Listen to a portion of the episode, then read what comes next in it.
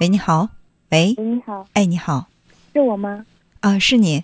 呃，我不是跟你说，我跟父母之间不知道该怎么沟通吗？嗯，其实，哎呀，也不是光父母之间沟通的问题，我这个人我觉得特别多的毛病，不知道该怎么改善。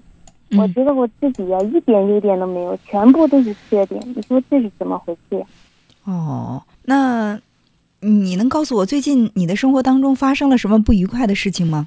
呃，没有，嗯，你是从什么时候开始对自己的评价这么低，觉得自己身上一无是处，全是缺点？就两三年了，两三年，你现在有多大？我十九，十九岁，也就是从十六岁开始进入到青春期，你就开始觉得自己是一个缺点挺多的人，是吧？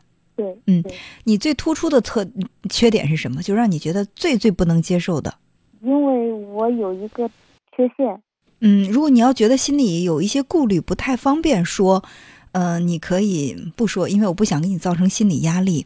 就是你觉得，呃，对你不会造成太不好的影响的，就是你愿意跟我沟通的，我们来聊一聊。就是在你身上，你觉得让你一直想改而改不改不掉的一些缺点，你认为是什么？你看我，嗯、前两年还好，这两年呀，就是比如说家里来个客人是吧，就是再都不喜欢跟别人打招呼，嗯，哎呀，觉得挺挺别扭的，这是怎么回事呀？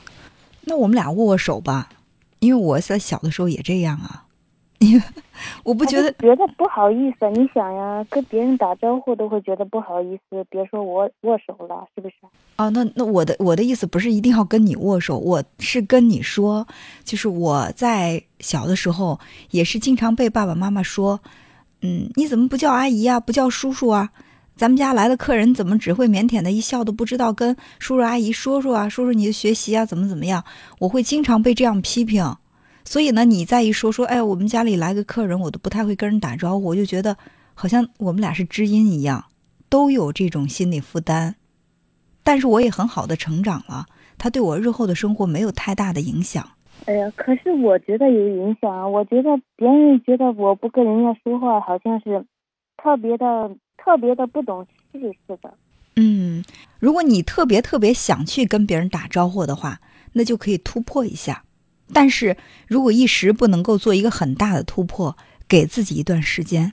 可是我都不知道该跟我是不是我不想跟他别人说，因为我觉得我自己不好，因为我怕我跟人说了，人家不搭理我。当你们家的客人，你跟他说话，他也会不搭理不搭理你吗？应该不会，可是我觉得会。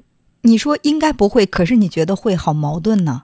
就是我自己呀，就是喜欢瞎想。嗯，喜欢瞎想。呃，你觉得就算一个人到你们家做客了，你跟他打招呼，他没理你，这个事情有有有一个什么样的可怕后果？你感觉最坏的结果是什么？我会丢面子，你在谁面前丢面子？在我在别人面前呀，就是在客人面前呀。我觉得丢面子的是他，他到人家家做客，人家家主人的孩子给他打招呼，他连理都不理，是他不懂得礼貌，不懂得尊重别人，丢面子，你丢面子的是他，不是你。嗯，所以就是很多事情，嗯，我我就是人嘛，在遇到一些问题的时候，容易有两种解释归因。第一呢是指向外，就不管什么事儿都是别人的错，我我反正我不管遇到什么样的问题，都是别人的错给我带来了伤害，这是对外的归因。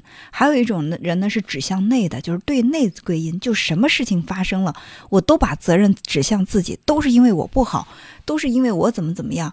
然后呢，就是向外指责的人呢，他会就成为那种抱怨型的人；向内指责的多的呢，就会变成一个压抑自己、很自卑的人。就是你习惯于把什么问题、什么责任都揽到自己身上，其实不是的。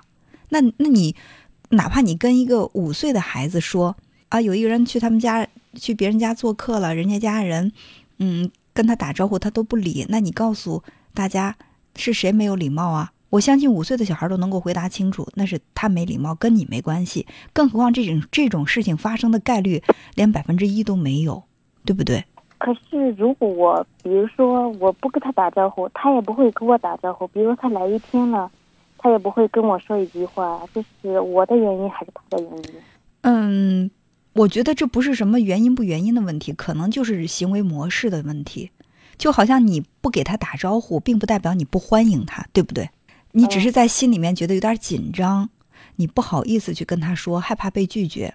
而他如果在你们家待了一整天，他在心里也可能会觉得，哎呦，我在打扰这家人，而这家的主人没有跟我打招呼，是不是他在心里面有点嫌弃我？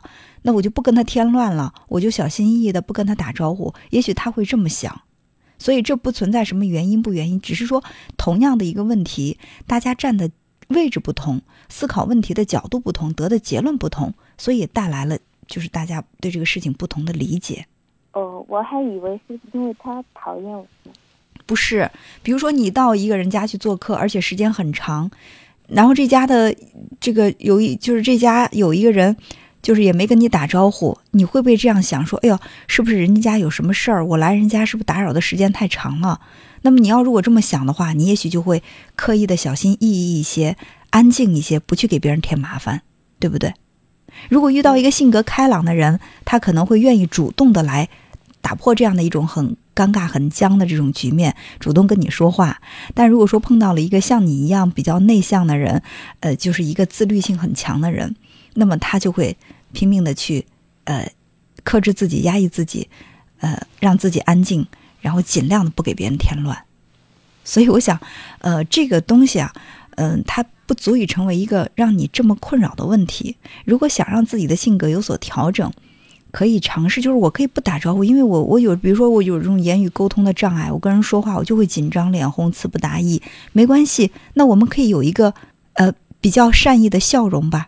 我们的表情可以柔和一些，即便是没有说话，让别人能也能够感受到我没有嫌弃他，没有排斥他，我在心里是欢迎他的，是吧？那我的还特别喜欢生气，特别喜欢生气。你是生自己的气还是生别人的气？比如说你，比如说就说你说了我，嗯，比如说别人吧，嗯，说了一句让我觉得不舒服的话，这几年还好，就是前几年特，如果一说就生气，比如说。家里来了一个我不太欢迎的人，而我家人对他很好。那个人走了，我就会生我家人的气。谁对他好，我就生谁的气。嗯，嗯，现在不是在改变吗？也就证明你在成长啊。哦，那这是为什么呀？嗯，为什么要生气？呃，这个为什么要生气？原因有很多。呃，我在分析。第一，有可能就是你比较以自我为为中心。就是觉得什么事情应该是围着我转的，但是我我的这个嗯资源吧被别人抢占、被别人侵犯的时候，我就不开心。这是第一种可能性。第二种可能性呢，就是你心里的安全感不够，你就觉得爸爸妈妈不是非常充分的爱你，你觉得爸爸妈妈对你的爱会变。这时候突然有一个人表现的比你好，他们似乎吸引了爸爸妈妈的注意，你在心里有恐惧，害怕爸爸妈妈会爱他们而不爱你，所以你会很生气。这种生气是在掩饰自己内心的恐惧。还有第三种不舒服，比如别人说了你几句，你觉得说的让你不舒服了，你就特别生气。反正别人说的话，如果没有去伤害你的自尊，没有去羞辱你，别人指出了你的缺点，如果你觉得不舒服了。证明别人说的是有道理的，他真的是触碰了你的痛点，所以你不舒服。对于这样的一种不舒服，我倒在我倒很建议你去好好的觉察一下，哎，人家说的是不是对的呀？为什么他这样说我就不舒服？比如说一个个子很高的人，别人说，哎，你这人个子真矮，你是个小矮子，他会生气吗？他觉得这我长这么高，这是事实，有眼睛的人都看着，你说我我就矮了吗？可是假如说真的是一个身材。不太高的人，别人说他矮的时候，他在心里就不舒服。说你，你为什么要说我矮啊？我矮，我伤害到你了吗？就证明别人说的是有点道理的。我我只是举了一个很明显的例子来跟你说明这样的一个道理。比如说，嗯，比如说别人说你，嗯，没礼貌，你就很生气。你仔细想想，哎呦，就是有的时候我这个性格比较内向，不爱跟人打招呼，是不是真的会让人觉得我没礼貌呢？所以就是人家这样说你的时候，你会不开心啊？嗯，可是我也知道自己，别人说的是对的，可是我就是控制不住。所以，我们每一个人都是在自我成长的，而你现在才十九岁，你现在意识到这个问题，在反思这个问题，其实就是一种成长，而且你也感受到这两年好多了，证明你也在不断的去让自己成熟，这是一个很好的现象。哦，嗯那就是你看我，比如说有点什么想法的话，也不好不好意思跟父母说，嗯，具体是不敢跟他们说，怕所以这就是跟你前面的问题是有联系的。你为什么在爸爸妈妈对别人好的时候你生气呢？就是因为你跟父母的沟通和连接不够，你不敢不好意思去表达你的情感和需求，就是你和父母的亲密感不够。这很有可能在你成长的过程当中，幼年时期你父母对你的陪伴不够。嗯如果说你跟你跟父母的陪伴很充分，嗯，小的时候爸爸妈妈抱你抱的很多，陪你陪的很多，你向父母撒娇也经常会有。那长大之后，你们之间的这种沟通就不会出现这种隔阂。嗯你说的这些我都没有过，什么都没有过，就比如拥抱啊，就是陪伴爸爸妈妈陪我，嗯陪我玩儿什么的都没有。对呀、所以说知道这点就不要过过分的去怪罪自己了。你所出现的这些问题跟你的成长经历有关，在你幼年的时候，很多事情它是不在你的控制之内的，但是出现了这样的状态，那我们现在知道了，并不是说要去怪罪父母，你们那时候为什么不陪我呀？为什么你们要不抱我不不陪我做游戏？因为这种指责没有意义，而且那个时候父母也许有他们迫不得已的原因。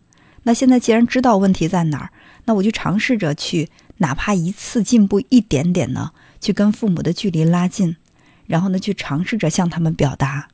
日积月累，这种变化一定是非常明显的。而你所遇到的这些困扰，你对自己的绝对化的这种否定，也会慢慢的有所转变，好不好？哦。嗯那好，那我们先沟通这么多。嗯，好，再见。